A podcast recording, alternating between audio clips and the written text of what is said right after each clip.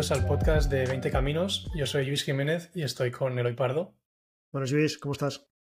Pues muy bien, aquí empezando un podcast que había pocos y hemos decidido hacer el nuestro también. Sí, al final es un poco un objetivo egoísta, yo creo. Ah, queríamos hablar con gente interesante y se nos ha ocurrido que la mejor forma era, era hacerlo a través de un podcast.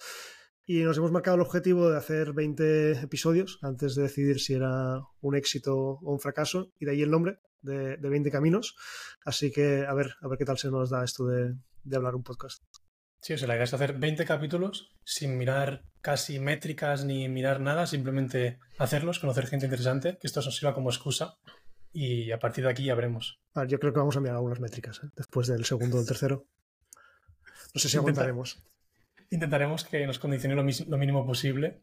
Y nada, yo creo que al final crear, eh, crear contenido de forma egoísta es lo mejor porque es, eh, la forma de, hacerla para, para, uno mismo y que luego si le interesa a alguien pues, y le aporta valor, pues genial, pero creo que lo importante es que de primeras a uno mismo le interese. O sea, que es un poco la, idea del podcast. A ver si encontramos, a ver si encontramos ese nicho.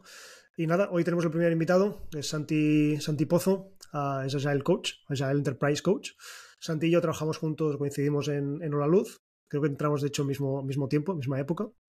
Y después de diversas experiencias, de montar un producto, incluso montar un producto físico, ha montado un par de, un par de startups, se ha movido a roles de, de Agile, estuvo en Hora Luz, estuvo en Dorna, en Goin, a Devinta y OutSystems y desde hace un tiempo trabaja como freelance. Y nada, con él hablaremos de, sobre todo de metodologías ágiles, que son, porque son interesantes para la mayoría de empresas, sea cual sea su, tamaño. Y hablaremos también de cultura empresarial, sobre todo en este tipo de situaciones tan actuales, ¿no? de, trabajar en remoto, de managers, de individual contributors, y a ver cómo, cómo un Agile Coach puede ayudar en este tipo de situaciones. Bienvenidos todos. Hoy nos visita Santi Pozo, Bienvenido al podcast, Santi. Eres nuestro primer invitado. Eso no sé si es positivo o es, negativo, pero gracias por lo menos por, venir y acompañarnos. A vosotros. Creo que es bueno para mí. Eh, no sé si hice mucho de vosotros, pero bueno, todo el mundo empieza por alguien, así que el listón está abajo. Nada, ah, hoy, como os podéis imaginar, iremos hablando sobre todo de Agile ah, y del trabajo que está haciendo Santi con distintas empresas. La primera pregunta, la más obvia, es qué, qué es Agile y qué es un Agile Coach es la primera, quizás la más obvia, no es la más fácil de responder. Empezamos fuertes. A ver, eh, yo creo que si, si, tengo que capturar lo que para la industria es un Agile Coach, pues es una persona que tiene conocimientos en agilismo, sea lo que eso sea, luego ya entraremos más al trapo, y ayuda a las empresas a implementar estas metodologías. ¿Sí? Entonces, ¿y qué es agilismo? eso todavía es más complejo, porque en realidad eh, para, muchas personas agilismo es una metodología en sí, ¿no? Hay gente que dice, no, soy agile. Para otros es un adjetivo, somos ágiles, somos agile. Para otros sí se reduce a Scrum. Entonces, si, haces Scrum, eres Scrum y además eres agile por definición. Pero en realidad no, eh, no, es más que una filosofía, si me preguntas a mí, que nace de que cuatro hippie colgados, en el sentido más constructivo del término, se juntaron hace veintipico años y buscaban formas de entregar valor a, a sus clientes. Al final era, como he dicho, hace más de 20 años, entorno software, consultora, trabajando para cliente final, pero rara vez a usuario. Y estaban un poco hartos de, pues de trabajar con la metodología típica de consultora, donde recibes un briefing enorme, donde estás meses y meses picando código, desarrollando algo que luego al final nadie quiere. Y esta gente quería ir un poco más allá, eran super seniors y se juntaron para hacer una nueva filosofía. Y eso realmente es, todo lo que es Asai. Porque al final em, empezó con este grupo de, especialistas en software, digamos, pero se ha trasladado, digamos, a otras industrias, ¿no? ¿Es, para todas las industrias esto al final? ¿O es para todas las empresas?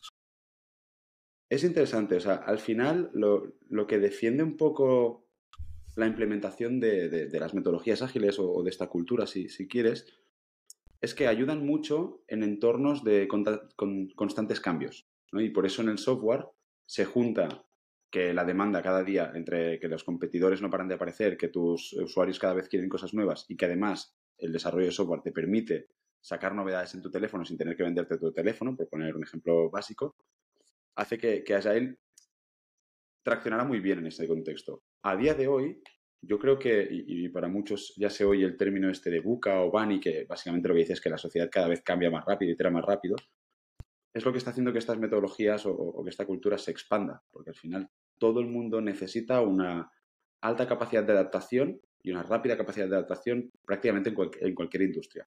Obviamente hay algunas más delicadas que otras, hay entornos hiperregulados donde a lo mejor es más difícil implementarlo, eh, siempre será mucho más fácil hacerlo en software que en hardware, pero lo estamos viendo cómo, cómo va expandiéndose y se, se, va viendo prácticamente en casi todas las industrias. al final hablabas de industrias, pero cuando nos centramos en alguna de ellas o nos centramos en el software, hay distintos tamaños o tipos de empresas, ¿no? Ah, entiendo que para, algunas de ellas uh, funcionará mejor que para otras. ¿Es, igual para una enterprise que para una startup que está empezando? Para mí sí. Para mí sí, porque al final, tal y como he dicho, mi, entendimiento de que es Agile no es más que unos principios y una mentalidad. Entonces, la mentalidad de tener que desarrollar eh, orientándote siempre a quién es tu usuario, quién es tu cliente, eh, la mentalidad de tener que iterar para acabar de ajustar exactamente sus necesidades o, adaptarte a sus necesidades cambiantes, yo creo que es algo que comparten todas las empresas. Ahora bien, si Agile para ti es Scrum o cualquier otro framework predefinido o es una forma cerrada de cómo trabajar, pues obviamente no tiene nada que ver una empresa de cinco personas con una de cinco mil. Y ahí es donde entran los matices.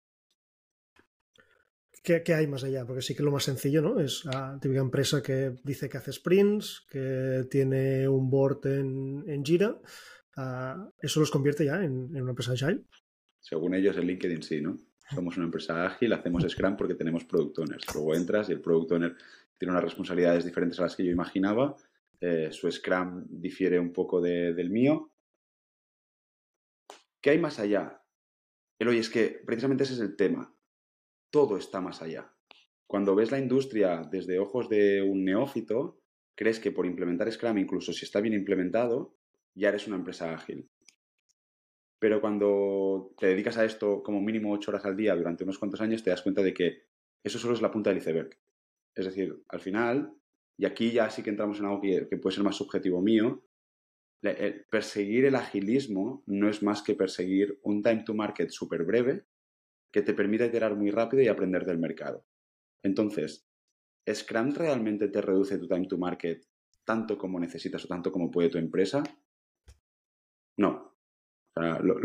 porque el ciclo de entrega de un producto, la fase de desarrollo, test y subida a producción, suele ser una de las partes más pequeñas de todo el ciclo, ¿no? Entre que pensamos una estrategia de mercado, pensamos unas iniciativas estratégicas para la compañía, definimos proyectos claves para el año, los asignamos, les damos un budget. Todo eso es parte de tu time to market. Y Scrum ahí eh, no, llega. Y ojo, eh, soy un gran defensor, me encanta eh, y soy una persona que lo implementa como el libro. Pero sí que es cierto que si te quedas solo ahí, pues vas a tener equipos más ágiles. Sí, equipos sí. ¿Va a ser tu empresa mucho más ágil? Probablemente no. Entonces, más allá está todo. ¿Y qué es ese todo? Entonces, en, tu checklist, a la hora de revisar una empresa si está haciendo agile o no, ¿qué, tendrías en cuenta? Vale. Em, la forma en que yo aprocho a día de hoy porque en el pasado también lo hice un poco con, yo tenía el libro de Scrum, iba porreando a la gente con ese libro, pero a día de hoy es un poco diferente. O sea, a día de hoy lo que intento es entender cuáles son las necesidades de negocio, ¿no? O sea, ¿por qué me estás contratando?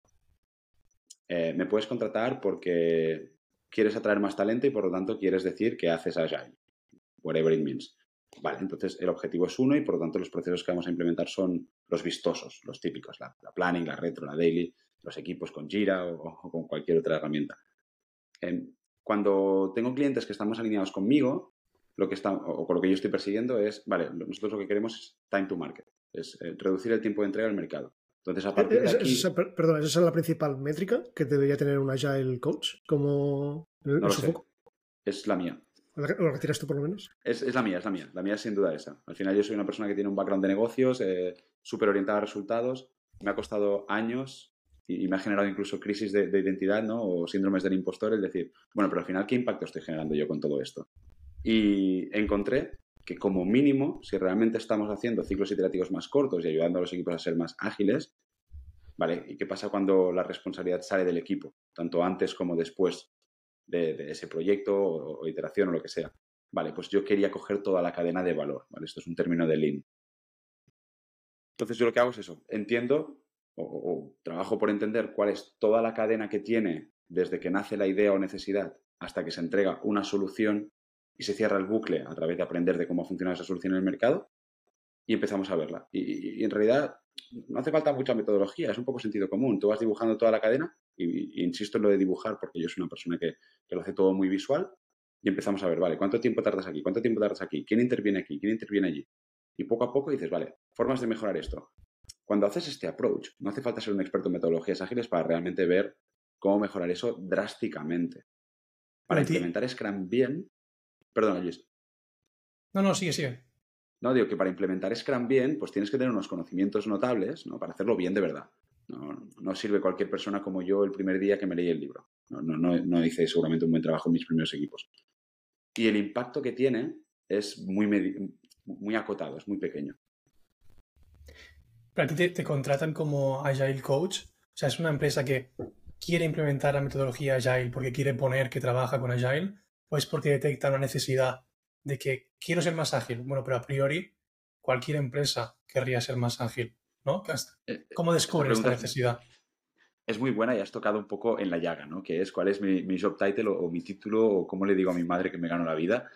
Y me es muy difícil. A día de hoy yo intento desvincularme de la palabra Agile simplemente porque no abarca todo lo que yo hago. ¿Vale? Al igual que el Scrum Master sabe de Scrum y se supone que el Agile Coach sabe de algo más que Scrum, por suerte a día de hoy los Scrum Masters también saben algo más, eh, las herramientas que yo utilizo no son solo Agile. Entonces, cuando me contratan, intento evitar que se ponga una etiqueta.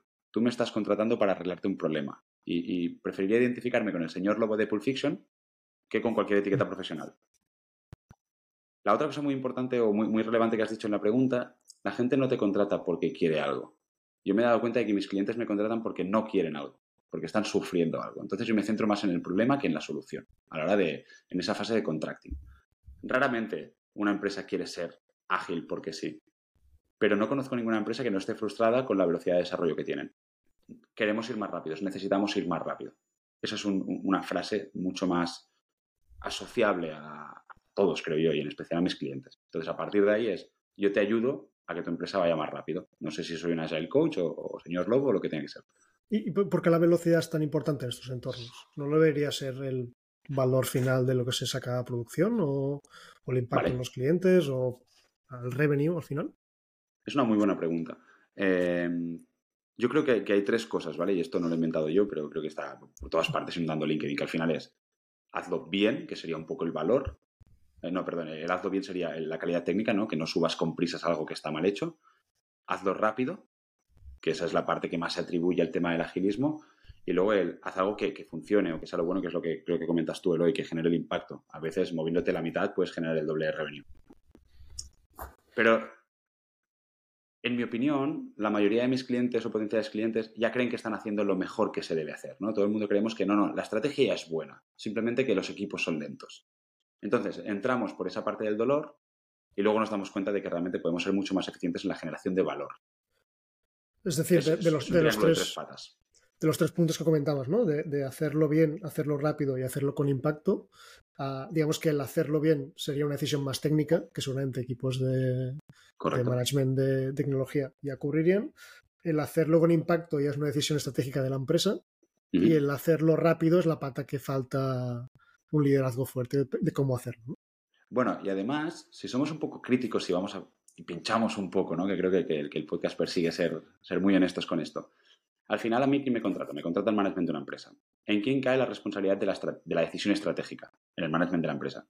Entonces, difícilmente a día de hoy alguien va a contratar, sobre todo estando en una posición muy alta, oye, ayúdame porque no sé hacer la estrategia o porque mi estrategia no es suficientemente buena. Lo cual no significa que lo sea. Están las consultoras para eso, supongo. Bueno, eh, eh, en, uno de los casos, cuando eres muy grande, contratas un Big Four para asegurarte que como mínimo lo que estás haciendo suena mierda, ¿eh? Y perdón por la palabra, no sé si pueden decir otra cosa aquí. Se puede, se puede. Pero como mínimo lo avala un presupuesto enorme y, un externo, o sea, te estás desresponsabilizando de ello y, con, y poniendo el foco en los equipos no entregan rápido la empresa va lenta, también te estás desresponsabilizando de la mejora de la empresa. Es como, no, es que son ellos que no van rápidos. Bueno, a ver, a lo mejor tú has montado el chiringuito de esta manera. Entonces, por eso creo que, es muy, mucho más fácil llegar a un cliente o a una persona que te diga que tiene ese problema que no que te reconozca que su estrategia es mala. Si te, contratan, si te contratan para ir más rápido, creen que su problema es ese. pero luego les, les demuestras o les intentas hacer ver que tienen otro problema más de, base, de cómo hacen las cosas o algo más estratégico, te encuentras mucha reticencia en estos casos. O, es muy habitual. Al final, es muy habitual que pase esa conversación. La reticencia no suele venir tanto por ahí, porque como yo no vengo a juzgarte, simplemente cuando te dibujo todo tu, sistema, pensamos, vale, ¿cuál es la forma de ir más rápido? ¿Ir más rápido para qué? ¿no? Como decía Eloy, pues para generar más valor. Vale, pues si tú tienes, me invento, 10 piezas de trabajo, pero sabes que hay tres de ellas que te generan el 80% del retorno, quizá antes de cambiar nada en la empresa, empecemos por priorizar esas tres por encima de las otras siete. Entonces son conversaciones que surgen. Entonces, cortar scope de proyectos para quedarnos con lo que mucha gente define como un MVP, pero al final es como, oye, lo, que importa y los detalles. Tienes que llevarlo a un lenguaje donde no sea yo dándote una lección. Tú no has contratado a un profesor y, no quieres que alguien te diga que lo estás haciendo mal. Tampoco creo que lo estés haciendo mal, porque tú tienes una empresa que funciona y yo pues voy por libre. Entonces hay que, hay que coger ese respeto y simplemente entender que vamos a jugar a un juego, lo vamos a visualizar y hay partes de hacer mejor la compañía que son, sí, mejorar procesos y, y agile, por así simplificarlo, y hay otra que es simplemente de, oye, ¿y, ¿y si apuntamos un poco mejor las balas que estamos disparando? ¿No funciona tan bien? Es más barato muchas veces voy a aprovechar para hacer un, paso atrás. Ah, y, creo que los dos tenemos como una persona con la quien trabajamos en, en La Luz, que es Javi, Javi Ayoza, que nos ha ayudado un montón. Ah, yo, siempre digo que es una persona como de referencia y que me ayudó profesionalmente un montón. Y, él trabajó como Scrum Master, luego cambió o, escaló hacia, hacia CTO. Y aparte de esa experiencia, he tenido, digamos, experiencias muy contrarias, ¿no?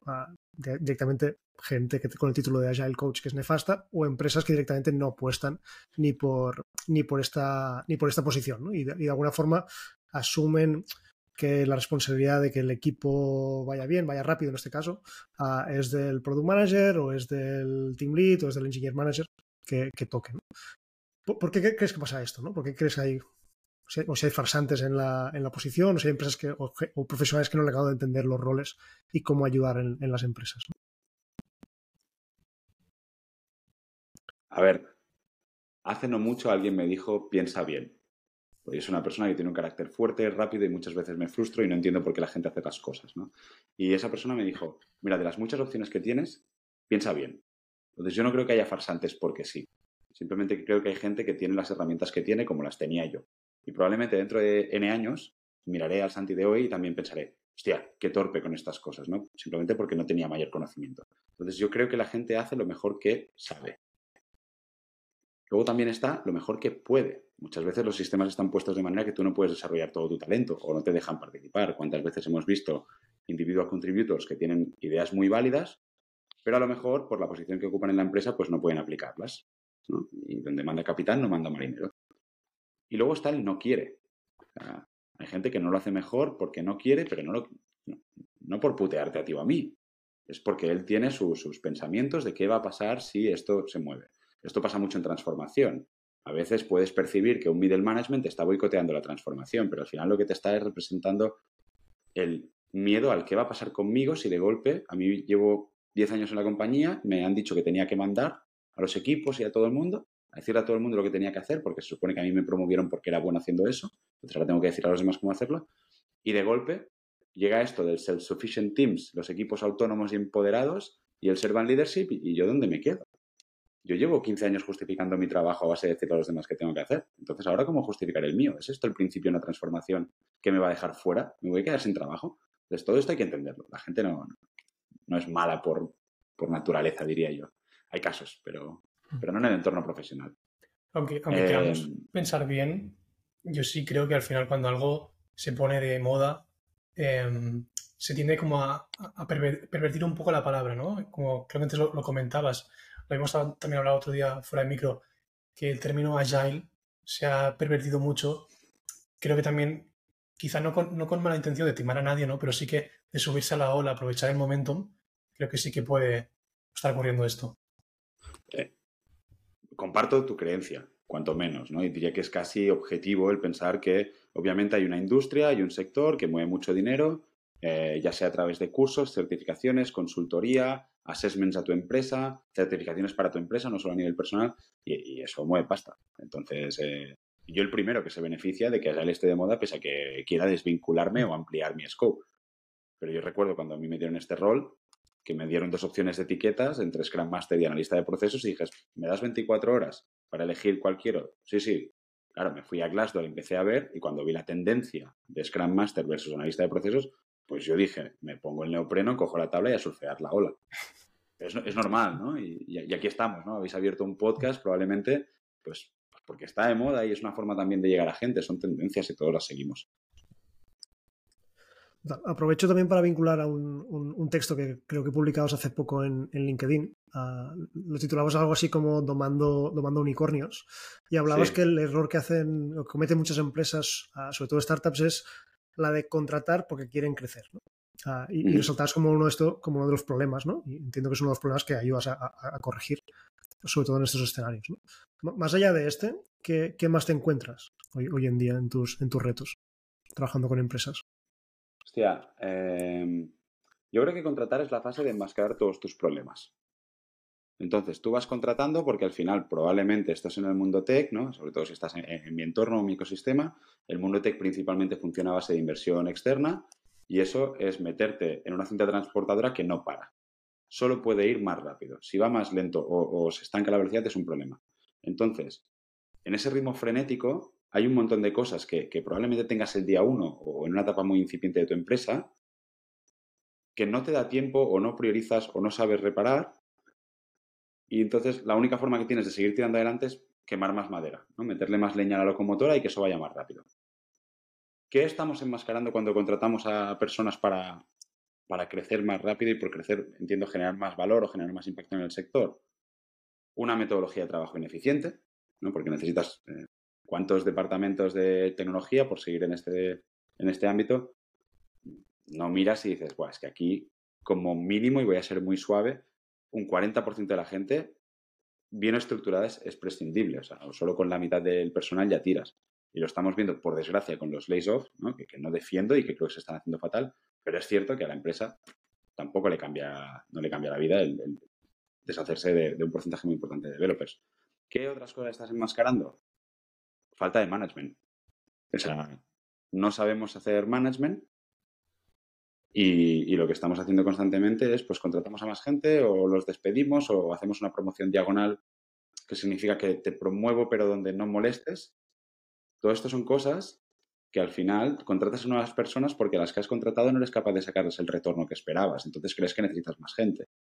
Si tuvieras un buen management, serías capaz de hacer evolucionar a las personas de forma convergente hacia, hacia lo que necesita la compañía y probablemente con, con menos hiring tirarías igual mejor. ¿Qué otras cosas tapas? Eh, socios que no están alineados. Esto es un problema que suele verse desde, o sea, que existe desde el principio, ¿no? Porque como cualquier matrimonio, la alineación perfecta es casi imposible, pero si tú no lo vas puliendo, no lo vas trabajando y no lo vas gestionando, pues al final, eh, ¿cuántas empresas no entras? Las miras y dices, es que estos son N empresas diferentes, una por socio. Hay un... Funcionaría al final, sería como una, una, pirámide de Maslow en cuanto a problemas, ¿no? Sí. Es decir, sin, sin resolver uh, ¿no? que los founders estén alineados. Sí, sí, sí, sí. Yo creo es, que... es muy difícil construir al final una empresa, ¿no? ¿Entiendo? No, es casi imposible o lo vas a enmascarar a través de mucho ruido. Y al final va a acabar como el Rosario de la Aurora.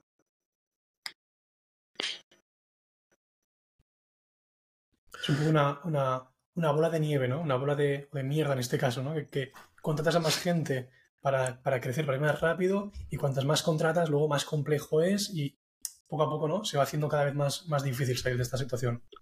Claro, yo intento pensar, ¿vale? O sea, al final, yo he tenido cuatro empresas. Una de ellas con Eloy.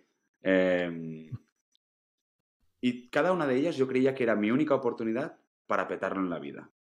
Entonces tú no quieres perder esa oportunidad. Tú has cogido un tren y resulta que este tren sí que tracciona un poco. Entonces, tiene que ir bien. Este es el más importante de todos, es el único, momento en la vida.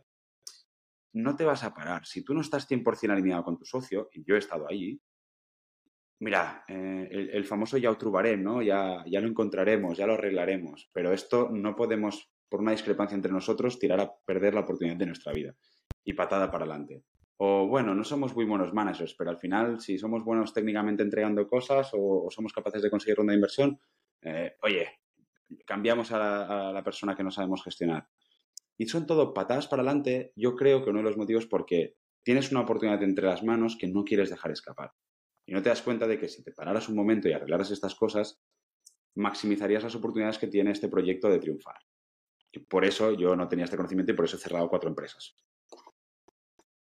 Sí, es por falta, de, conocimiento, por falta de profesionalidad quizá en algunos campos, ¿no? que no te, acaba, no te arriesgues a tomar ciertas decisiones. Me gusta lo que comentabas antes, ¿no? esa falta de, buenos managers, porque muchas veces en las empresas se asume que alguien que es un buen individual contributor será un buen manager y promociona y a lo mejor sí que la empresa le hace un curso rápido de cómo ser manager, o le enseñan un poquito más los valores, o le dice que tiene que hacer one-to-ones, pero poco más, ¿no? Y, no todo el mundo está preparado para, para ser manager. No, solo, no todo el mundo está preparado a nivel de skills, yo diría que prácticamente nadie. De hecho, el nivel de management que yo veo en las empresas es muy, muy, muy, muy pobre por defecto, pobrísimo. Eh, sino que además no todo el mundo quiere. Y esto de asumir que alguien por ser promocionado a manager automáticamente ya va a saber hacerlo es lo mismo que asumir que por meterme a mí en un equipo de desarrollo voy a saber programar. Yo no sé programar y, esto no se aprende por osmosis. Entonces nos falta, por suerte está llegando, metodología, enseñanza, eh, estructura. Claro, management implica muchas cosas. Implica no solo tener skills de tu, técnicas de tu propio perfil anterior, ¿no? O, de tu individual contributor. Implica entender psicología, entender em, em, empatía, conocerte a ti mismo. O sea, ¿qué, ¿qué, manager voy a ser para ti si yo no sé ni qué tipo de persona soy, ni, ni cuáles son mis fortalezas y debilidades? Implica saber definir objetivos. O sea, ahora todas las empresas están aprendiendo a hacer OKRs y la mayoría mal, pero se supone que cualquier persona que, que, es manager sabe definir objetivos. Hostia, si no lo sabes hacer tú, que tienes una empresa, ¿cómo me lo pides a mí que me estás pagando un sueldo? Y como esos muchos otros retos. El manager sufre mucho. Lo han tirado a la piscina. Yo aquí hay un problema, es que el, la persona a quien quieren promocionar y, ofrecer la posibilidad de ser manager, aunque esa persona no, no se sienta preparada o no quiera o, no, no, se ve haciendo esto en el futuro, de alguna forma no le queda otra opción. Si quiere desarrollarse, si quiere crecer, siempre se comenta, ¿no? De que con, siendo individual contributor puedes crecer, puedes tener mucha responsabilidad en una empresa. ¿Hasta qué punto esto es cierto? Has dicho una cosa doblemente interesante. Esa persona a la que se promociona para darle la oportunidad. Yo lo veo diferente. O sea, yo no promociono a alguien para darle la oportunidad. Promociono a alguien porque tengo una necesidad de promocionarte. Y probablemente es porque yo tenga N personas reportando a mí y necesito poner una pantalla en medio. Porque esto no escala. Entonces, ¿lo hago por ti o lo hago por mí? Mm, ahí ya depende del caso. Pero no podemos olvidar esta necesidad también de la compañía de canalizar toda la información que sube o, este reporting. No es, no es tan altruista esto de hacerte manager. Y luego está lo que, como bien dices, ¿no? El, tú como individual contributor, para seguir progresando en tu carrera económica, que muchas veces se habla muy poco de esto, ¿no? y al final todos queremos ganar un poquito más de dinero, eh, lo más fácil es hacerte manager. Es, mucho más fácil eh, tener un aumento salarial por ser manager a nivel de meritocracia, porque solo implica, entre comillas, hacer bien tu trabajo, pero además ser buena persona y tener un poco de don de gentes, que ir profundizando o ir ascendiendo en tu especialización técnica.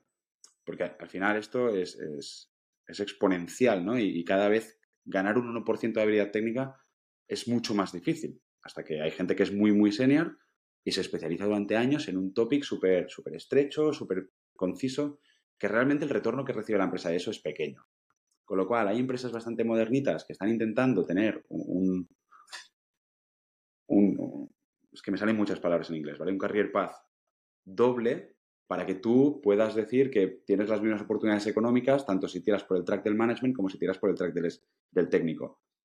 Pero a la hora de la verdad, cuando tengo que sacar el ROI de una empresa, si tú sabes mucho más de tecnología, por poner el ejemplo, que lo que yo necesito como empresa, ¿de qué me sirve? O sea, si tú, si, tú al final acabas siendo e, el experto en, física cuántica más avanzado, computacional, inteligencia artificial y todos los hashtags que quieras, y yo tengo un e-commerce, ¿por qué te tengo que pagar más?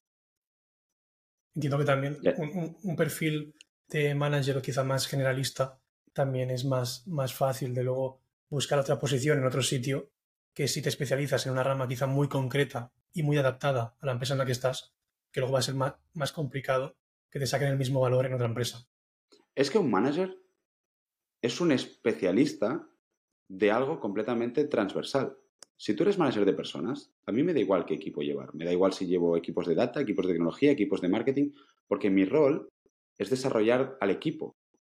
un entrenador es un entrenador. Y, sé que es raro en el deporte, y no hablo mucho de deporte porque, no es mi especialidad, sobre todo los famosos.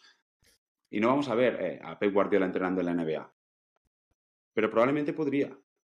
Como mínimo por la fase de creación de equipo y desarrollo de personas, quizá no por la parte estratégica del juego. Pero esto es un poco lo mismo. Si tu función de manager es desarrollar un equipo y hacer que ese equipo performe a su máximo potencial, a ti te da igual la industria y el departamento. Si tu función de manager es definir la, estrategia del departamento, entonces no. Ahí sí que se valoran, o deberías valorar, aspectos de conocimiento técnico. Claro, pero un, manager, un manager debería hacer ambas y al final creo que la parte de poder hablar con las personas de tu equipo de lo que están haciendo con conocimiento de causa si estás, si estás entrenando en un equipo de fútbol y no sabes que es un 4-3-3 o que es un fuera de juego, ni te van a tomar en serio ni podrás eh, hablar con ellos de tú a tú. Eso es un mito y no estoy de acuerdo. Es un mito que, todos creemos. Claro, es que ¿cómo vas a ser un manager de developers si tú no sabes ni picar código? Dame tres meses. Y van a ver el mejor manager que han tenido. Y te lo digo no porque yo sea capaz, sino porque lo he visto. La persona se llama Mariano, ¿vale? Y desde aquí le mando un abrazo. Él era Agile Coach en Adevinta cuando nos conocimos. Hace ya bastantes años de esto. Es una persona súper inquieta.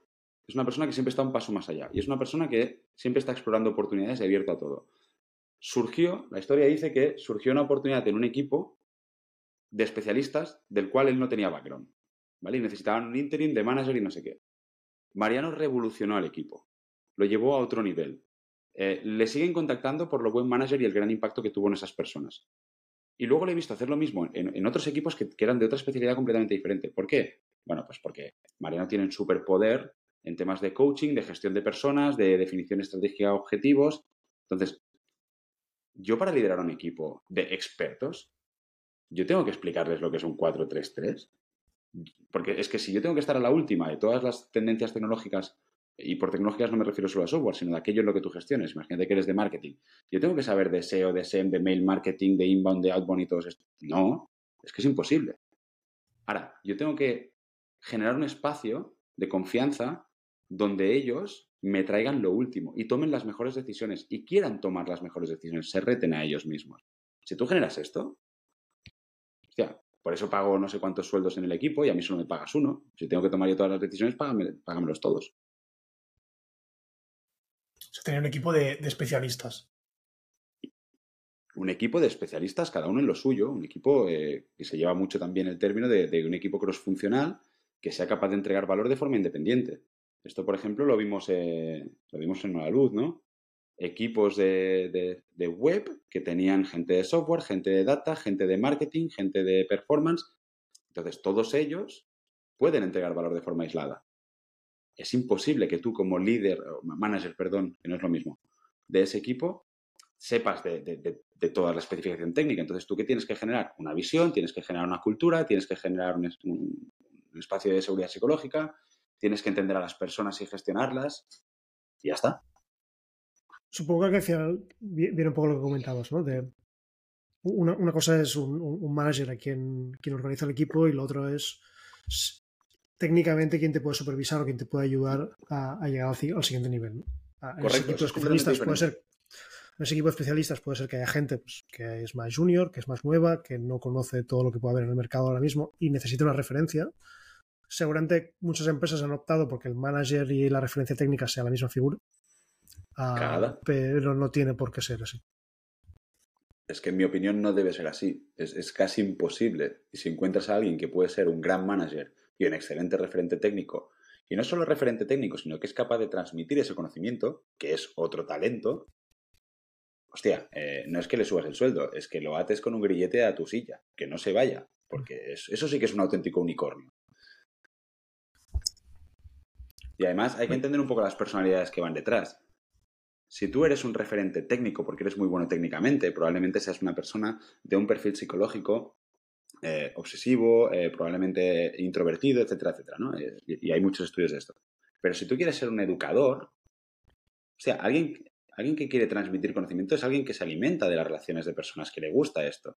Entonces, probablemente sus últimos cinco años son completamente diferentes al que ha estado estudiando eh, en foros americanos o, en ruso o, lo que sea para aprender de una tecnología súper nicho versus el que ha estado aprendiendo psicología sobre cómo transmitir conocimiento. No me imagino que hayan hecho algo muy parecido. Si lo buscas en la misma persona, mm, va a ser muy complejo. Es, igual ya me, voy un poco del tema con esto, pero creo que, en este podcast no, importa. O sea, habíamos venido para hablar de, de Agile, pero da igual si surgen otros temas interesantes. Estaba pensando, ¿crees que la forma de ser una persona te condiciona hasta el punto de que no vayas nunca a ser un buen manager o cualquier persona puede formarse, aprender y terminar siendo un buen manager? No, todo el mundo puede ser un buen manager. Absolutamente todo el mundo. Que quiera. Lo que puede ser que con tu personalidad no vaya eso. Yo, por ejemplo, mi negocio no, pretende ser una empresa con 20 empleados, ni, con 10 ni con 4. No es mi fuerte. Y de hecho, eh, si, si, miras mi web, si lo miras todo, es orientado a resultados. Hay mucha gente de mi sector que se orienta a las personas. Y ya ves, ya estáis viendo mi discurso, es muy de personas, pero para resultados. Yo voy a procurar lo mejor para todos, pero a mí lo que me llena es la derivada de eso. Luego podemos hacer bombo de tu nueva, de tu nueva web. Uh, quería entrar en otro tema que está como bastante de tendencia, sobre, todo Luis siempre lo comenta que está por, está por Twitter, ah, que es el trabajo en remoto, ¿no? O, al final los sistemas para coordinar trabajadores, empleados, equipos, uh, y, y cómo al final y seguramente debes tener tu ejemplos, uh, Santi, de empresas que tienen muchas reuniones, de empresas que apuestan por soluciones asíncronas, uh, pero sin haber trabajado una cultura de remoto uh, muy preparada, o trabajo en remoto en general. Y, quería saber un poco ahí tu, tu opinión, ¿no? hay como artículos, creo que os pasé el otro día un artículo de que hablaba, ¿no? De, de, de un, creo que era un programador que trabajaba en una de las grandes tech americanas que decía que no trabajaba prácticamente, ¿no? que, su porcentaje de horas de trabajo era muy, muy baja, porque al final tenían más metatrabajo, ¿no? más reuniones de planificación, de estatus, de, cómo ha ido la semana, cómo ha ido el último proyecto, que no del trabajo en sí de, programar. Ah, entonces, quería saber un poco ahí tu opinión, que te has encontrado, que has visto, ¿por qué crees que pasa este tipo de situaciones? Si tu cultura empresarial era mala en presencial, no va a ser ni mejor ni peor en remoto el remoto es simplemente una de las variables, ¿no? Si mi silla está al lado de la tuya o, como en este caso, pues cada uno al lado de una pantalla. Pero las ganas que yo voy a tener de trabajar cuando acabemos esta reunión o mi implicación con el proyecto es algo que tiene que ver con tu cultura, no con el remoto. ¿Qué pasa? La mayoría de empresas han trabajado poco la cultura. La mayoría de empresas han abrazado, no han abrazado, o sea, han tenido que aceptar por narices porque había una pandemia mundial que trabajes en remoto, pero ¿cuántas empresas había en remoto antes? Cuatro, cuatro, y de, las raras, ¿no? WordPress, una empresa que se montó en remoto, hostia, vaya frikis.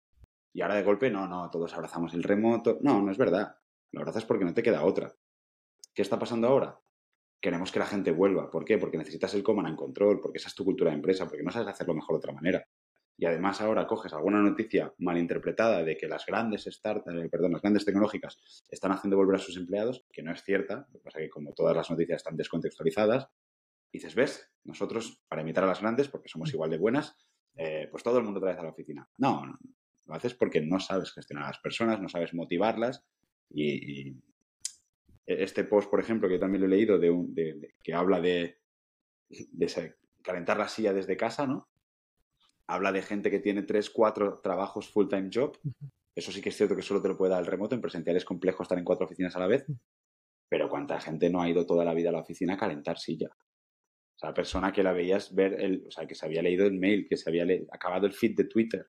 Eh, gente que se ha sacado carreras y posgrados eh, eh, mientras estaba trabajando.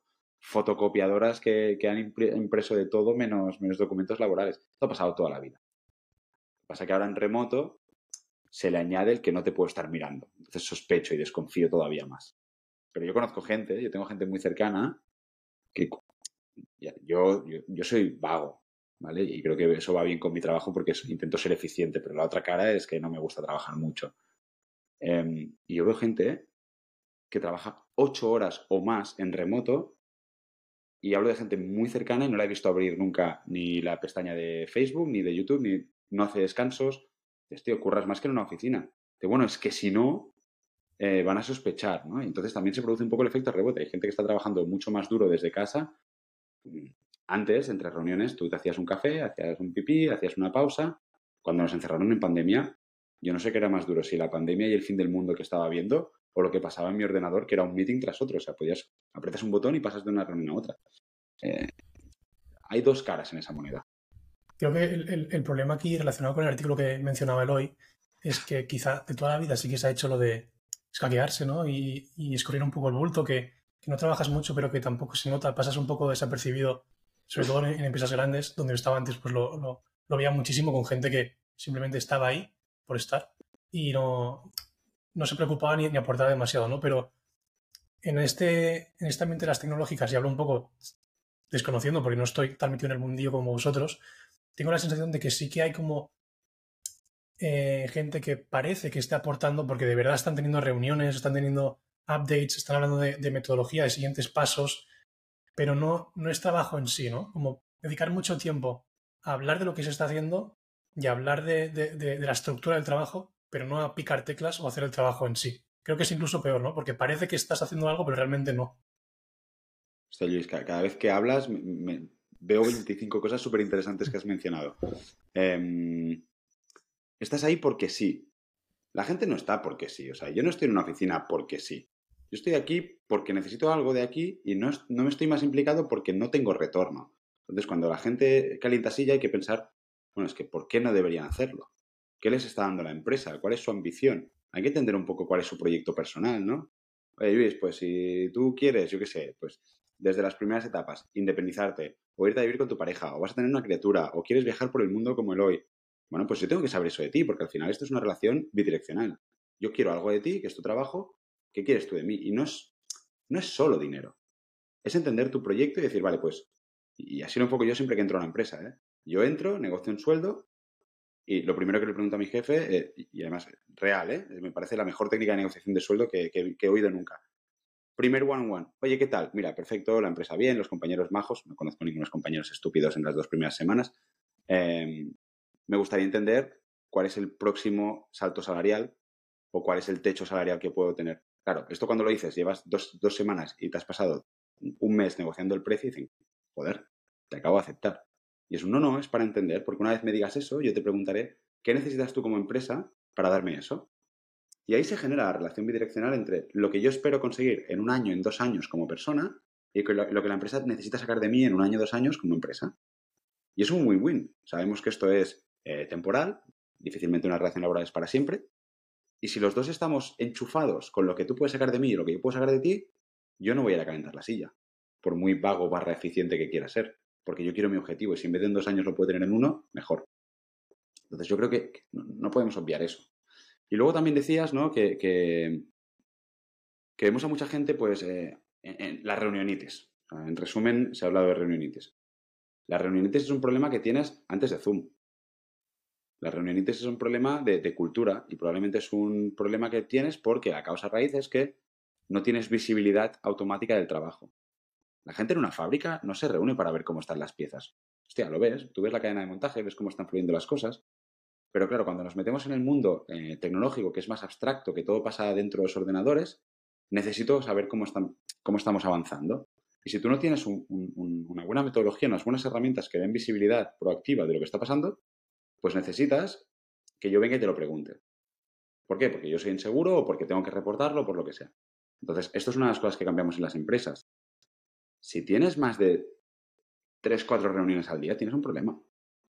Y no son 3, 4 reuniones de una hora. reuniones de más de 30 minutos no tiene ningún sentido. Todo esto es un cambio cultural. ¿Y cómo, se genera? Perdón, dale. Nada, nada, que cuando, cuando me envían una, me dicen, comentamos tal tema, me envían una invitación de, una hora para una reunión, es como, quieto parado, eh, pásame un, un, guion de qué vamos a hablar eh, justifícame porque necesitamos una, reunión de una hora. O sea, creo que se, abusa muchísimo de esto. Es que esto es brutal porque la reunionitis siempre es culpa de los demás. Nunca es nuestra. Siempre son los demás, ¿no? La, la reunionitis es que me ponen muchas reuniones, bueno, y tú las aceptas. Eso que acabas de mencionar, Luis, que haces tú, es muy sano. Para comentar este tema, ¿Qué necesitas de este tema? ¿Qué necesitas de mí? ¿Qué puntos hay que comentar? ¿Es una reunión informativa? ¿Es una reunión de decisiones? ¿Es una reunión de trabajo? ¿Debe ser una reunión? ¿Puede ser un mail? A lo mejor tu pregunta te la respondo con un link. A lo mejor tu pregunta te la respondo con un, con un Slack, con un, con un mensaje. A lo mejor tu, tu, pregunta no es ni para mí. Y me acabas de bloquear una hora en el... En el o sea, esto, esto ha pasado, ¿no? Oye, mira, gente, que te, te, convoco para comentar este tema, no sé qué. No, pues si yo no sé nada de este tema. Y me ibas a convocar una hora. Y aunque no estuviéramos una hora, me ibas a ocupar 20 minutos mareando la perdiz. Entonces, reuniones, no. ¿Cómo se genera este, este cambio cultural? pico y pala. Mira, hace un tiempo me leí un, un libro del, del, profesor Loscos de Sade, un crack, un señor que sabe mucho y además explica súper bien y lo hace de forma súper amena. Y él eh, tenía un libro de transformación y me enseñaba una matriz. Y en esa matriz tienes cuán de grande es el cambio que quieres hacer y cuán rápido lo quieres hacer. Y habían seis cuadraditos en la matriz, que son seis estilos de transformación. Si tú necesitas hacer un cambio muy pequeñito y tienes mucho tiempo para hacerlo, yo te puedo ir convenciendo, te puedo ir influyendo, ¿no? Pues si yo quiero que hagas ciertas cosas, como tomar café, pues yo voy a ir a la oficina y, ¿alguien quiere un café? ¿Alguien quiere un café? ¿Alguien quiere un café? Y al final todo el mundo acabará tomando café. Serán todos yonkis del café como yo. Pero si yo, como suele pasar en muchos de mis clientes, lo que necesitas es un cambio muy grande en el mínimo tiempo posible, no hay otra, es por poder. Entonces, yo por eso cuando trabajo, tengo que estar contratado directamente por el top management. Nos alineamos en cuál es el objetivo, construimos un storytelling, eh, definimos las métricas, definimos la colaboración, definimos qué puedo hacer y qué no, y a partir de ahí, apisonadora. Y apisonadora significa, se marca el rumbo, no se para, y mi trabajo no es cuestionarme con otros empleados si vamos o no hacia esa transformación, es ayudarte en este camino de la transformación. Pero la gente cuando me habla de las fricciones, de la resistencia, es como, sí, pero es que yo no vengo aquí a cuestionar si Luis quiere trabajar en un entorno ágil o no, asumiendo que sé por el reto. Yo vengo aquí a ayudar a Luis a aprender, porque entiendo que no te han dado las herramientas, a trabajar, a, sacar todo tu potencial en estas nuevas formas de trabajar. Entonces, ¿cómo se hace una transformación cultural? En función del tamaño y eh, el tiempo que tengas. También de los recursos, obviamente. Si no tienes manos, es difícil. Pues ¿crees, que ese tipo de cambios siempre son top to bottom, de arriba a abajo. sin un liderazgo fuerte que apueste por ese cambio, ¿es difícil realizarlos? Son dos preguntas muy diferentes. Tiene que ser top to bottom, es una, eh, es una pregunta, y tienes que tener el sponsorship del top management, es otra. A la segunda te respondo que sí. O sea, sin sponsorship del management no vas a hacer absolutamente nada. Y tiene que ser top to bottom o top down. Eh, ahora me siento como las personas mayores que le hablan a alguien con mucha ilusión con sus 20 años y le dicen, chaval, no te flipes. Pues creo que ya he pasado la, juventud en ese sentido. Porque yo al principio creía que una, transformación bottom-up podía pasar. Luego me di cuenta que sin sponsorship de arriba era muy difícil.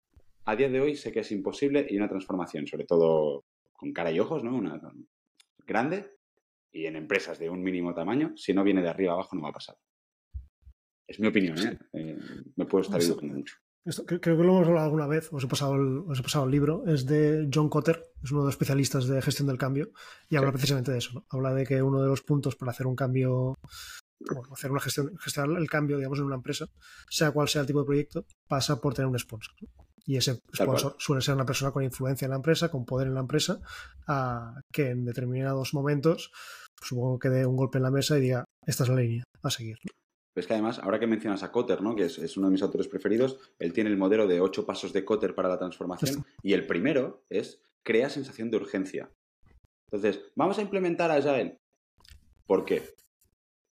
No, porque yo vengo de otra empresa donde hacíamos Scrum.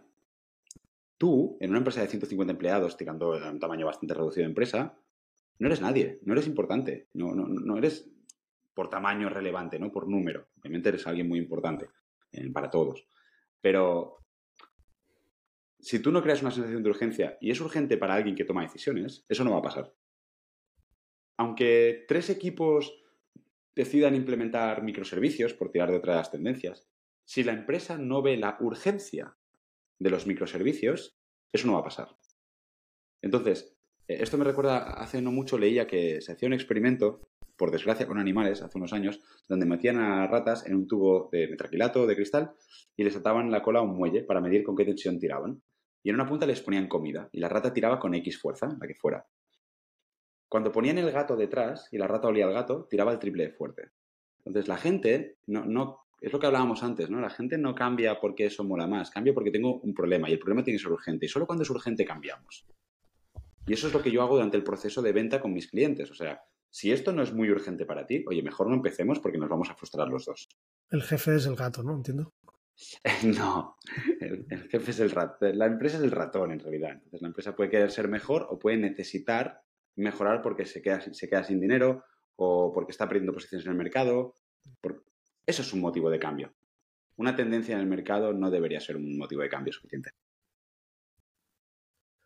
El, otro día fuera de micro también hablábamos de, una serie de ejemplos. No sé si puedes contar alguno ah, que hayas trabajado últimamente con, tus empresas, de casos de éxito o casos de fracaso. Eh, sí, los de éxito puedo dar bastantes detalles y los de fracasos eh, pondremos algún nombre, pondremos, eh, censuraremos, ¿no? Esto que hacen en los podcasts del PIB. Mira, un caso del que estoy especialmente orgulloso de haber participado, porque al final, insisto, yo lo único que puedo hacer es sentarme allí con la gente y como estoy haciendo aquí, compartir mis reflexiones. Si estas te hacen ping y calan en ti y te hacen cambiar cosas de tu día a día, perfecto. Pero yo no te muevo las manos, ni te muevo los pies, ni, entro en tu calendario a modificar reuniones. Entonces, todo depende de que ellos quieran hacerlo. Yo simplemente doy herramientas. Eh, este era el caso de Holdet. Eh, Holdet es una empresa probablemente conocida por, toda vuestra gran audiencia. Em, y entonces, ellos ya llevan, ya llevan mucho tiempo en el mercado, son unos eh, pues creo que alrededor de 150 personas y el equipo tech pues lleva mucho, Product and Tech y, Data también tienen por ahí, lleva mucho tiempo trabajando. Ellos consideraban que estaban trabajando en metodologías ágiles, ¿no? Aplicando un pseudo Scrum un poco como todos, pero querían llevarlo al siguiente nivel. Pero no querían llevarlo al siguiente nivel para ser más guays. Tenían un reto con su predictibilidad.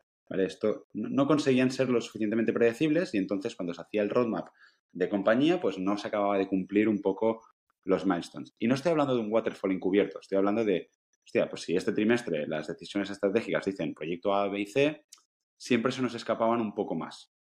Predecible entiendo que te refieres a esto va a durar X meses de desarrollo, X, semanas de desarrollo. Sí, pero no tanto desde la visión de Project Management, sino desde la visión de autoconocimiento. Que un equipo sea capaz de entender cuál es su capacidad de trabajo semanal. Porque si yo sé eso, da igual si es un proyecto a seis meses, nadie la va a clavar. Pero si me la fallas a dos, tres semanas, sí, eh, la desviación eh, va haciendo efecto compounding effect, ¿no? Y, es, muy difícil. Entonces, hasta final de año es muy difícil gestionar un roadmap de compañías si cada semana nos desviamos. Eh, entonces ahí, a diferencia de lo que creían anteriormente, decidimos no apostar por meter una figura de Scrum Master. Decidimos transmitir directamente el conocimiento a los equipos. Se hizo solo una sesión formativa, de creo que duró tres horas, donde no se explicó tanto Agile, sino un poco el mindset, ¿vale? Principios básicos, o sea, por qué una retrospectiva es necesaria, em, cómo nos vamos a autoexigir ser mejores. No, no, nos pedimos hacer retrospectivas, nos pedimos ser mejores cada semana, aprender de los errores. Y creamos una reunión los lunes, porque eh, apostaba por sprints de una semana, cosa que recomiendo prácticamente a todas las empresas. Entonces, cada semana los equipos cogieron el ownership les dimos las herramientas y el conocimiento para que fueran capaces de explicar cuál era su objetivo de la semana pasada, explicar lo que habían conseguido, explicar lo que no habían conseguido y qué conclusiones habían sacado para no volver a, caer en los mismos errores y presentar cuáles eran las expectativas de esa semana. Cada lunes, todos juntos, aprendiendo de eh, lo que le estaba funcionando a otros equipos y a los que no. A eso le llamamos Scrum Party, claramente eh, es una deconstrucción, si queréis, de, un famoso Scrum, pero respetando un poco los pilares o, el propósito de cada uno de los eventos, reajustando un poco algunas cosillas de, los roles eh, de el que a lo mejor estaban un poco customizados en Holded y poniéndoles unas herramientas de visualización básicas. Ellos ya usaban Jira, pero bueno, haciendo algunos tweaks para que fuera mucho más simple de usar, que ya sabéis que Jira permite customizar demasiado, en mi opinión. Hostia, los equipos creo que tardaron tres semanas en reventar la predictibilidad positivamente. Es decir, eh, pasaron de, no, dar una, ¿no? siempre tener un margen de error n semana tras semana tras semana, a clavarla. Y por clavarla me refiero a más o menos 10-15%, porque obviamente tú te quieres dejar un margen de, de improvisación o de cosas no previstas que pasan. Pero bueno, ellos ya tenían la sensación de, vale, ahora sí que entendemos nuestra capacidad, cambió completamente la actitud, eh, la relación, digamos, producto en el equipo, el equipo se empoderó, los equipos se empoderaron un montón. Los discursos que, que tienen los equipos de cara a los stakeholders sobre, mira, esta es nuestra capacidad, esto es lo que... Son más maduros que muchos de los que he hecho yo como Scrum Master o de los que veo en la industria, ¿no? Con lo cual, con muy poco conocimiento, poniéndolo en donde realmente importa, que es en la gente que hace el trabajo, no hacían falta reuniones, eh, porque dicen, no, es que Agile tiene muchas reunionites. Hostia, esta gente la ocupábamos cuatro horas por la mañana, que sí, que es una paliza, pero al principio hay que entrenarse. Ahora lo hacen en menos tiempo. Em, cogieron ownership, consiguieron resultados, cogieron eh, mucha motivación. Veías que la gente cambió completamente la energía. Em, una de las frases más bonitas que, que me dijeron fue, gracias a esto se ha reducido enormemente la carga cognitiva que yo tengo como lead y la que veo en los equipos. Claro, ya sabéis que los team leads, los middle managers al final sufren un montón de carga cognitiva porque tienen mil responsabilidades. Ver cómo, Carlos en aquel momento pues podía bajar un poco el ritmo y aún así saber que todo funcionaba fue súper, súper gratificante. Y todo esto se consiguió en tres meses. Estamos hablando de un equipo con sus vicios, con su antigüedad. el equipo creo que eran unas 60, 70 personas, incluía, como he dicho, data, tech, también tocamos un poco de diseño y todo el tema de desarrollo infraestructura también allí, tres meses. La verdad es que suena, brutal, pero no puedo evitar compararlo un poco con estas dietas de mágicas, ¿no? O con el típico programa de tele que va Alberto Chicote y cambia una cocina y todo es fantástico y preguntas, bueno, ¿y luego, eh, luego qué, no? ¿Esto en el tiempo se mantiene? O, luego como han vuelto a trabajar como antes o, o, qué ha pasado, ¿no? En tu caso, ¿tienes alguna forma de ver después cómo ha seguido? ¿Vuelves ¿Sigues tratando con esos clientes para ver que todo sigue bien? ¿Tienes algún tipo de contacto después? No sé si, la comparación con Chicote me gusta por el éxito que, que Chicote o, no. Lo que sí que yo no me voy a poner a Gata Ruiz de la Prada en las camisetas. ¿eh? Es una muy buena pregunta, porque realmente las, las opciones que había de efecto rebote son altas cuando haces transformaciones tan bruscas. ¿Qué necesitas ahí? Un leadership fuerte, alguien que apueste por esa visión que hemos implementado. Primero, alguien que haya confiado en mí para, dejarme entrar hasta la cocina, un equipo que obviamente se abrió mucho conmigo y que creo que conectamos mucho, pero luego también alguien que diga, vale, he comprado esta visión y ahora yo la voy a proteger, ¿no? Y todos la vamos a seguir y cuando haya momentos de duda seguiré andando. Es un poco un tema de fe. Entonces, obviamente, mantengo, mantengo relación con mis clientes, eh, buena en, en, casi todos los casos siempre hay de todo, pero, siempre buena relación y, voy preguntando, oye, ¿cómo vais? ¿Qué estáis haciendo? ¿Qué estáis probando? Y además, algo que a mí me gusta hacer mucho es, antes de tomar alguna decisión muy arriesgada, si has trabajado conmigo, te diré, coge el teléfono, llámame y como mínimo la peloteamos. No porque yo tenga que supervisarla, sino, no, te voy a cobrar por hacer eso. Yo quiero que triunfes, quiero que te vaya bien y quiero que te cobraré cuando tengas otra oportunidad de una segunda colaboración para otro tipo de retos. Pero no estoy esperando a que te pegues un traspié para volverte a cobrar el mismo proyecto. A mí eso no me motiva. Entonces, mantengo una relación súper sana y, muy cercana, tanto con, con Bernat, uno de los fundadores, como con Guillem, el VP of Tech. Vamos viendo lo que están haciendo y la verdad es que mm, positivamente sorprendido también reconoceré de que, de que han mantenido los mínimos. Ellos mismos van probando a hacer iteraciones, pero con un criterio. En este caso me gustaría entender también cómo trabajas ahí, Santi, porque Ah, yo he trabajado con externos en, distintas empresas, ¿no? Alguien que viene de fuera porque tiene una metodología concreta de trabajo, porque es especialista en un área, y, o, directamente consultores, ¿no? O auditores. Y, me cuesta entender cómo en poco tiempo pueden llegar a tener una visión de cómo funciona la empresa realmente, como para poder tener un impacto de transformación. Es decir, cómo realmente haces el poder empaparte de todos los procesos internos de la empresa, el, el funcionamiento, las figuras que hay, como para que, en este caso comentabas, ¿no? Supongo que es un tiempo también muy, muy, muy rápido en este caso, pero como en eso, pocos meses, en pocas semanas, puedes llegar a entenderlo todo y, hacerlo en marcha, ¿no? Porque tengo mis dudas de eso, de que a veces, ostras, ver que te viene el típico consultor de fuera, que te va a cambiar la estrategia, pero en el fondo no ha llegado nunca a profundizar y a entender qué está pasando allí dentro. Fíjate que dices, tengo mis dudas, pero no desde la curiosidad, sino desde el escepticismo, ¿no? Por tu experiencia pasada. Em, yo creo que todos tenemos superpoderes y cada uno tiene los suyos. Hay gente, ¿no? Hoy tomaba un café con un amigo que ha entrado al café donde, yo tomo café cada mañana, ha acabado riendo con todos los camareros y camareros que había allí, de un buen rollo. Bueno, venga familia, hasta la próxima. Llevo yendo ahí año y medio y alguna sonrisa nos cruzamos y soy educado, pero, pero yo no tengo ese superpoder. Sin embargo, parece ser que tengo cierta facilidad para analizar eh, cómo funciona una empresa. También es cierto que con el tiempo mi batería de preguntas iniciales ha ido mejorando mucho. Entonces, fíjate que donde yo antes era una persona que alguien me decía yo quiero ser ágil, me tiraba de cabeza por ese cliente y luego me pegaba las hostias en el proceso dándome cuenta de que a lo mejor realmente no lo querían. Y entonces yo he puesto toda una base de, toda una serie de research y de preguntas para entender por qué lo quieres ser antes de que me contrates yo siempre digo que mi, objetivo es un poco demostrarte que no me tienes que contratar, para que si entro es porque realmente tienes un reto que es apetecible para mí y en el que tú realmente necesitas ayuda, porque hay muchas veces que no me necesitas a mí, yo te puedo pasar una guía o te puedo pasar algo de documentación y que tires. Entonces, lo a diferencia de antes, que entraba y preguntaba, vale, pues quién es el product owner y quién es vuestra. ¿Cómo es? Déjame venir a tu planning, déjame venir a tu retro, porque yo lo que sabía era de Scrum, ¿no? Entonces lo comparaba con lo que ponía en el libro y decía, bien o mal. Ahora lo que hago es yo dibujo la empresa. Literalmente la dibujo. No, no sé si tengo alguno aquí por la libreta, los he digitalizado y luego los tiro, pero empiezo a dibujar. Vale, pues este es Eloy y este es Luis. ¿Y qué conexión hay entre ellos? Esta. Y ellos dos son del departamento de podcast. Luego hay un departamento de lo que queráis. La empiezo a dibujar entera y luego empieza a entender, vale, ¿qué pasa si le añado la capa de proyectos? ¿Qué proyectos dicen que hay? ¿no? Como nunca los entiendo todos, pues, bueno, nunca los entiendo y ni entro a entenderlos y nunca los sé todos, pero como mínimo me contratan alrededor de dos o tres proyectos claves, ¿no? Con nombre y apellido, que estos son los claves para los más importantes para este. Vale, pues venga, los dibujo. Y cuando yo veo todo eso, para mí es muy claro que ese dibujo es feo. Entonces solo tengo que limpiarlo y a la que yo hago preguntas de validación para ver si mi olfato me está llevando un poco a cuáles pueden ser los problemas principales, sale bastante rápido. Es, eh, por desgracia, eh, es algo un poco artesano. Estoy intentando documentarlo para poder transmitir este conocimiento mucho mejor a, todo el mundo que lo necesite. Y creo que puede, va a poder aportar mucho valor. Pero por ahora es un proceso, no diría instintivo, pero que yo vivo de una forma instintiva. Entiendo que al final cuando has visto más de una empresa resulta más sencillo hay ciertas cosas que son, que son muy comunes. Y, de hecho también hablamos el otro día, y, es una cosa que me hace mucha gracia, que es todos tendemos a pensar que nuestro caso es como muy único. ¿no?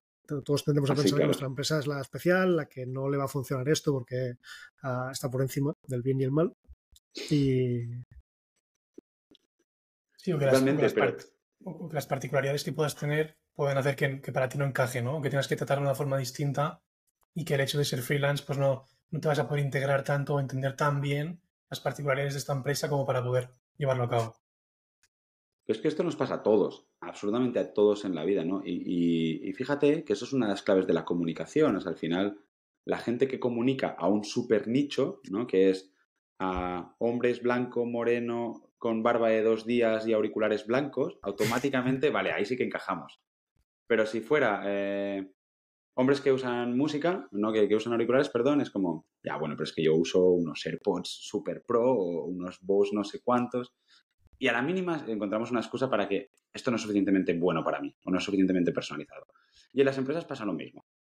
No, bueno, es que en mi contexto, y esto me pasa no tanto para justificar si lo que necesitan es el servicio de Agile o no, y es una simplificación, sino cuando entras, les propones cosas. Y a lo que le propones, no, claro, es que esto aquí, no, no entiendes el contexto. Y es, no, no, tú, tú no entiendes el contexto. Eh, pero bueno, al final es un tema de confianza.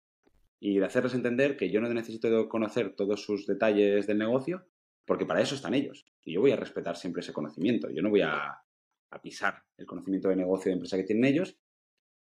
Y ellos marcan los límites ¿eh? también, que a veces hay gente que me contrata y llegamos a la mitad del proceso y dicen, ya estoy contento así, no necesito mover, el avispero mucho más. Con, con, cuántas empresas sueles trabajar en un mismo momento? ¿Tienes como comprobado, mira, con más de dos, con más de tres no puedo porque me desbordo? Si yo no tuviera eso, estaría frito. Por mi propia salud mental y porque al final es un poco lo que les explico a las empresas, ¿no? Hay una, hay una terminología dentro de, de, estas metodologías, está bien de Cameron, que es el WIP limit, es cuánto working process puedes tener en paralelo a la vez. Y si yo le voy diciendo a la gente que para ser más eficiente tienen que tener menos trabajo en paralelo, por lo del multitasking, bla, bla, bla, y yo cogiera 25 clientes, pues sería deshonesto y contraproducente para mí. Yo creo que, bueno, creo no, ahora mismo el límite que yo me marco es tres clientes a la vez. Y obviamente depende del tamaño del reto del cliente. Si, o sea, puedo estar trabajando en exclusiva solo para uno durante unos meses, porque me interese o porque el proyecto lo requiera. Bueno, de hecho, por las dos cosas, ¿no? Si no juntas, mal vamos. O puedo tener dos clientes que me ocupen más o menos la misma carga, o máximo, máximo tres si son ligeritos. Más no. Antes comentabas que tienes como ya un set de preguntas establecido, ya sabes cómo dónde atacar para empezar a informarte rápido y entender el, negocio. Entiendo que tienes ya como un, playbook o, unas bases que te hacen ser mucho más ágil em, para, para, conocer estas nuevas empresas. Tengo unas bases, no tengo un playbook, estoy trabajando en la documentación del mismo. Pero, pero sí, hay unas bases. Por ejemplo, por si ayuda, lo primero que pregunto es métricas, ¿no? Porque una vez nos alineamos en qué es agilidad y si estás alineado conmigo en que agilidad es time to market, es vale, pues cuál es tu time to market actual y cuál sería un time to market deseable, qué, porcentaje de mejora. La otra es, eh, déjame ver tu flujo. O sea, ¿tienes alguna herramienta donde yo pueda ver desde que nace una idea hasta que se muere? Esto, por ejemplo, en un Jira bien implementado, o en un Kanban, o en un Trello, bueno, un Kanban, eh, un Kanban a través de un Trello, a través de un Jira, a través de eh, Kanbanize, de una libreta, deposits, me da igual, pero si tú ya tienes eso identificado, mm, lo que me estás diciendo es que eres una empresa bastante bien estructurada.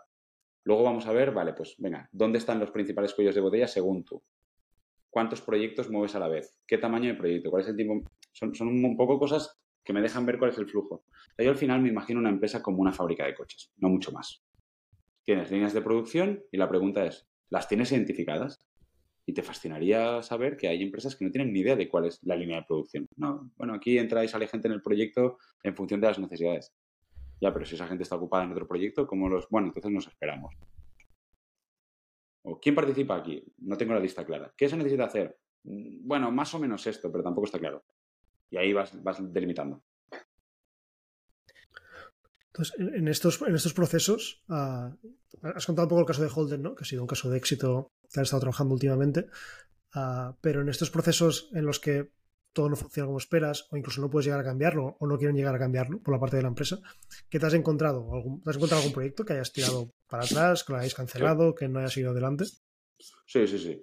Em, me ha pasado un par de veces de coger algún cliente muy grande, muy motivado por, varias, por varios motivos, y que luego en realidad te das cuenta de que yo había caído en el sesgo de confirmación en el proceso de venta ellos decían que querían a alguien para hacer Agile, tú te tiras a la piscina como un gran proyecto de transformación, oportunidad de alguien grande, no sé qué, y luego cuando entras dentro te das cuenta de que, uno, sus expectativas de Agile no son las mismas que las tuyas. Dos, quien te ha contratado no está empoderado. Hay mucha gente que me viene y me dice, imagínate que somos los tres una empresa, ¿no? Yo voy a contratar a alguien, no, quiero que seamos más Agile. Vale, ¿y tú quién eres? No, yo soy negocio. Vale, ¿y quién tiene que ser más Agile? Eloy y sus equipos. Hostia, ¿y Eloy no está en la conversación? No, él no está en la conversación. Entonces me estás pidiendo que entre a través tuyo, pero luego Eloy me va a decir, ¿y tú quién eres? Esto me ha pasado. Es el problema de sponsorship que hablábamos antes, ¿no? Si el, sponsor, si el, sponsor, no está, digamos, jerárquicamente en, esa misma línea, será muy complicado lo que pasa. Entonces, eh, esto son cosas que yo voy añadiendo a, a, mis cicatrices y también las transformo en preguntas de validación de... Una de las preguntas es, ¿a quién tenemos que influenciar, ¿no? ¿Quién va a ser, quién va a sufrir o disfrutar esta transformación, ¿tienes responsabilidad sobre todos ellos? Si no es así, me falta la otra persona. Aunque sea una única persona a la que necesitamos de otro departamento, vale, necesito su manager. Si no, no tiene sentido entrar. Y esto, esto me ha pasado. O, empresas que son tan complejas que... me ha pasado de trabajar con alguna multinacional que te dicen, no, mira, es que tenemos un proyecto y queremos hacer Business Agility, que es otro término que también está muy de moda, y te empiezas a dar cuenta de que tú quieres Business Agility, pero es que necesitas a gente de 20 países, de 20 culturas o 40 culturas diferentes, con herramientas que cada uno usa una, y no tienes ni la lista de personas que participan, ni los roles y las responsabilidades claras, ni la definición clara del proyecto, ni una herramienta única para entender el flujo. Entonces eh, se me queda grande se me queda grande a mí porque solo no puedo, obviamente yo tengo mi red de colaboradores, y también se le queda grande a la empresa porque es algo que no lo está tratando con la suficiente importancia como la magnitud que tiene. Entonces, claro, si tú contratas a un consultorcillo para hacer esto y resulta que es un proyecto que lo que requiere es sentarte con, con el C-Level y, el, el, board a decir, vale, vamos a atacar un proyecto clave que afecta a todo el globo terráqueo, son cosas muy diferentes. Y estos son, pues, hostias que me he pegado. contratar a un, un agile coach como, como puede ser tú, ¿tiene sentido solo para una empresa grande? O sea, imagínate que yo ahora soy un, uno de los muchos oyentes de, este podcast, tengo una empresa pequeñita y quiero empezar a poner en práctica todas estas ideas que hemos ido comentando. ¿Puedo empezar de alguna forma? ¿Necesito contratar a alguien como tú? ¿O qué, puede hacer alguien con pocos recursos eh, para empezar? Llámame. No, escrí- escríbeme un mail, haz lo que sea, pero, pero que, que- que los recursos no sean un pensamiento limitante. Yo creo que todo el mundo necesita este conocimiento y lo necesita en las personas adecuadas, que son las que hacen el trabajo. Entonces, si yo fuera founder de una startup, seguro que todos, todos mis empleados, todo mi equipo, sabría perfectamente eh, el 80% como mínimo de lo que yo sé de agilismo. Y digo el 80% por lo de la ley de Pareto. Todo lo que tienen que saber lo saben. Entonces, cada uno hace sus cosas. Probablemente, cuando tú montaste tu empresa, ¿no? Como, como founder oyente de este gran podcast, pues no, no eras o no tenías un background de Agile Coach. Entonces es posible que haya algunos conocimientos que no los tengas. Cuanto más tardes en hablar con alguien que los tenga, más caro te vas a ir corregirlo. La opción más barata, pues mira, somos tres, somos cinco eh, y queremos ver cómo nos organizamos. Hostia, una llamada, una reunión, una mañana, no mucho más. Y algo de seguimiento por teléfono para que todo vaya bien, mi tarjeta o la de cualquier otro compañero del sector, para asegurarte que cuando tienes que tomar decisiones durante el crecimiento, oye, esto tiene sentido, esto no, lo peloteamos, perfecto. Eso es muy barato. Y lo pueden hacer todas las startups. De hecho, eh, tanto con la gente de Goin, por ejemplo, como con Bankflip, empezamos a trabajar desde etapas, muy, bueno, es que con Bankflip desde que eran los tres socios y en Goin creo que eran alrededor de 15 cuando empezamos a colaborar. ¿Que no lo has hecho entonces? Bueno, pues me llamarás o llamarás a alguien de mi sector cuando tengas los primeros equipos y no tiren. ¿Que no lo haces entonces? Pues cuando ya tengas muchos que no tiren, contratarás un Scrum Master interno. Cuando no tire ni para atrás, contratarás a un Agile Coach, que es lo mismo pero más caro. Y, y así. Entonces es, ¿cuándo? Cuanto antes. Esto es como ir al médico antes de, antes de ponerte enfermo, ¿no? Para mejor prevenir y curar. Totalmente. Totalmente, es lo mismo. Ya por ir, ya por ir terminando, Santi, te quería preguntar cómo ha sido esa transición de trabajar para una empresa con el foco exclusivo ahí dentro y hacerlo ahora como freelance. Liberadora, para mí liberadora. Eh, si, si mi- si miras mi LinkedIn verás que soy una persona que ha saltado relativamente mucho de empresas. Es decir, yo estaba alrededor de entre un año y dos años por empresa. Dos años y medio creo que es la máxima. Entonces, claro, esto mucha gente dice, pero eso no es malo en tu currículum. Bueno, depende, cuáles son tus motivos por saltar. Si es porque la gente te odia al cabo de tres semanas, pues, pues no molas.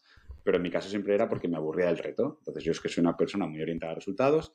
Llegaba, definía los objetivos con mi manager, como he explicado, iba por ellos. Cuando los conseguíamos o estábamos cerca o dejaba de haber, también me ha pasado, ¿no? De golpe el nivel de ambición baja porque se priorizan otras cosas en la empresa, digo, vale, pues ¿y ¿yo qué hago aquí? Como hemos hablado antes, ¿me quedo calentando silla? No, yo quiero seguir aprendiendo y quiero seguir eh, atacando retos. Entonces lo que hacía, con este mismo discurso me iba a otras empresas. Oye, mira, estoy buscando curro porque, porque quiero retos. Si, tú tienes ganas de marcha, vamos. Entonces, eh, cuando se me ofreció la oportunidad de, un proyecto muy grande, pero como freelance, honestamente había una parte económica que compensaba de sobras cualquier tipo de riesgo, pero sobre todo encajaba porque era, no tenía jefes, no tenía conflicto de intereses con la compañía, porque cuando soy un interno, eh, pero bueno, sacudir el avispero, pues puede ser doloroso. Incluso a veces tu propio jefe puede tener intereses que no están alineados con los tuyos profesionales o tu visión profesional. También me ha pasado un par de veces. Entonces allí era como, ah, perfecto, yo vengo realmente a ayudarte a mi manera, tú lo aceptas y, y todos contentos. Tema de dinero no hay problema y además, en seis meses, como mucho un año, ya deberíamos haber conseguido nuestros objetivos. Entonces yo me puedo, saltar a otro proyecto de forma satisfactoria o no he sido capaz de ayudarte y por lo tanto no tiene sentido que me quede aquí. Así que saltar a freelance era algo que oficializaba lo que yo de alguna manera estaba haciendo como empleado. No sé, yo me he encontrado a mí mismo. Genial. Y lo último que te voy a preguntar, ¿dónde te puede contactar la gente? Pues mira, ahora tengo website, eh, santipozo.com. Es una web un poco rudimentaria, pero ya me puedes encontrar. Estoy bastante activo en LinkedIn Y creo que en la web también está mi mail. Y si no es santipozo.gmail.com. Lo podemos dejar en la, en la descripción. Yo creo que se pueden poner cosas. Podemos dejar Claro, todo esto los en- youtubers, en la ¿no? Esto descripción. de ahí abajo, no sé qué. Tal cual. Nada, Santi, mil gracias por acompañarnos hoy. Espero que haya Oye, a sido... vosotros, por esta experiencia, os deseo de verdad lo mejor o que como mínimo tengáis a gente más interesante para entrevistar. No- Nos hemos prometido tener 20 capítulos, por lo menos en la, la primera, la primera ronda. Vale. Ah, y Luis ha marcado este reto de, de grabar 20 y sin mirar lo que pasa. Así que, bueno, confiamos que poder terminarlo y, y a ver cómo va. Seguro que sí. Mucha suerte. Gracias por ser el primero y perdón, porque también iremos, trataremos de ir mejorando. Así que si, si llegamos a esos 20 y quieres volver en el futuro, estás, eh, estás, eh, te, te- recibiremos encantados. Y nada, muchas gracias. Gracias a vosotros. Eh, primero es, es una oportunidad única.